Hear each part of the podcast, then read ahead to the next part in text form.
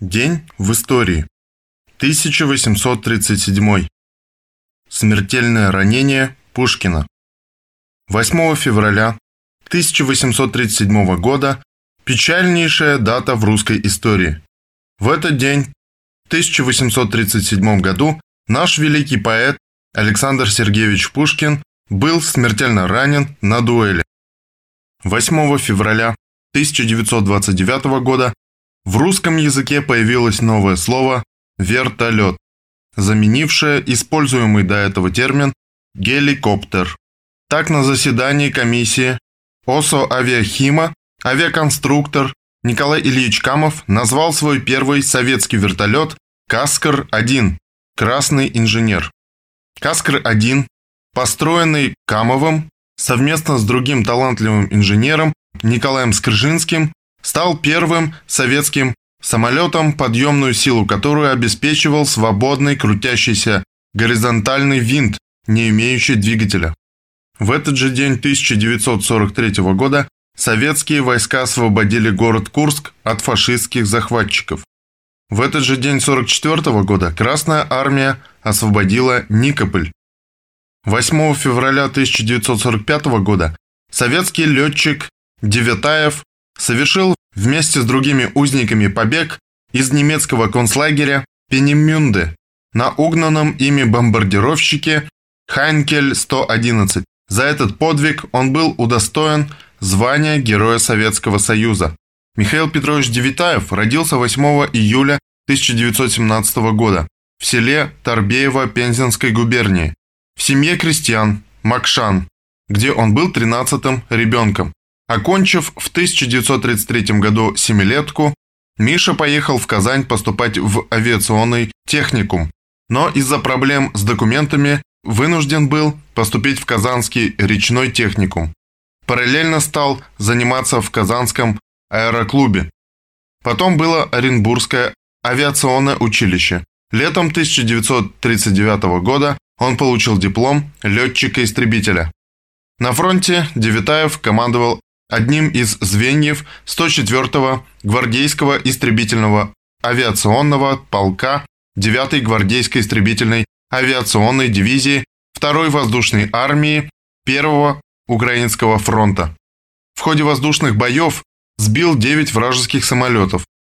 13 июля 1944 года Девитаев участвовал в воздушном бою. В районе Львова его самолет был подбит и загорелся. Летчик успел выпрыгнуть с парашютом, но во время прыжка ударился о стабилизатор самолета и приземлился в бессознательном состоянии на территории, занятой противником. Так Девитаев попал в плен и очутился в Лодзинском лагере военнопленных. Среди них находились и военные летчики, с которыми Михаил стал планировать побег. 13 августа 1944 года они совершили попытку бежать из лагеря, сделав подкоп, но были пойманы и отправлены в лагерь Заксенхаузен в статусе смертников. Тем не менее, Девитаеву повезло. Местный парикмахер подменил ему нашивной номер на лагерной робе, и Михаил из смертника превратился в штрафника. Отныне его считали украинским учителем Степаном Никитенко, который на самом деле умер в лагере. Под этим именем он был отправлен в другой лагерь, в Германию, на остров Узидом, где располагался ракетный центр Пенемюнде. Там разрабатывалось новое оружие Третьего рейха, крылатые ракеты Фау-1 и баллистические ракеты Фау-2. 8 января 1945 года, убив конвоира, группе из 10 советских военнопленных удалось захватить немецкий бомбардировщик Хайнкель Х-111H-22. За штурвал самолета сел Девитаев. Вдогонку за угнанным бомбардировщиком бросился немецкий истребитель, пилотом которого был обер-лейтенант Гюнтер Хобом, опытный летчик, награжденный двумя железными крестами и одним немецким крестом в золоте. Однако задачу усложняло то, что никому не было известно, каким курсом полетит угнанный самолет. Случайно обнаружил Хейнкель, возвращающийся с задания полковник Вельтон Даль, но ему не хватило боеприпасов, чтобы сбить машину. Пролетев более 300 километров, Хенкель достиг линии фронта, но попал под обстрел советских зениток.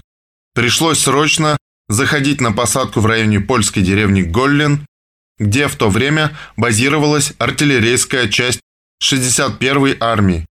Девятаев доставил советскому командованию стратегически важную информацию о военном полигоне и засекреченном испытательном центре на Узидоме. Впоследствии эти сведения позволили провести успешную воздушную атаку на Узидом. С сентября 1945 года Девитаев сотрудничал с Королевым, руководившим советской программой по освоению немецкой ракетной техники. Участвовал в создании первой советской ракеты Р-1, копии Фау-2. 15 августа 1957 года, благодаря ходатайству Сергея Королева, ему было присвоено звание Героя Советского Союза. Кроме того, он был награжден орденом Ленина, двумя орденами Красного Знамени, орденами Отечественной войны первой и второй степени, медалями. 24 ноября 2002 года Михаил Петрович скончался в Казани, где прожил всю жизнь. Он был похоронен на Арском кладбище, на том участке, где находится мемориальный комплекс воинов Великой Отечественной войны.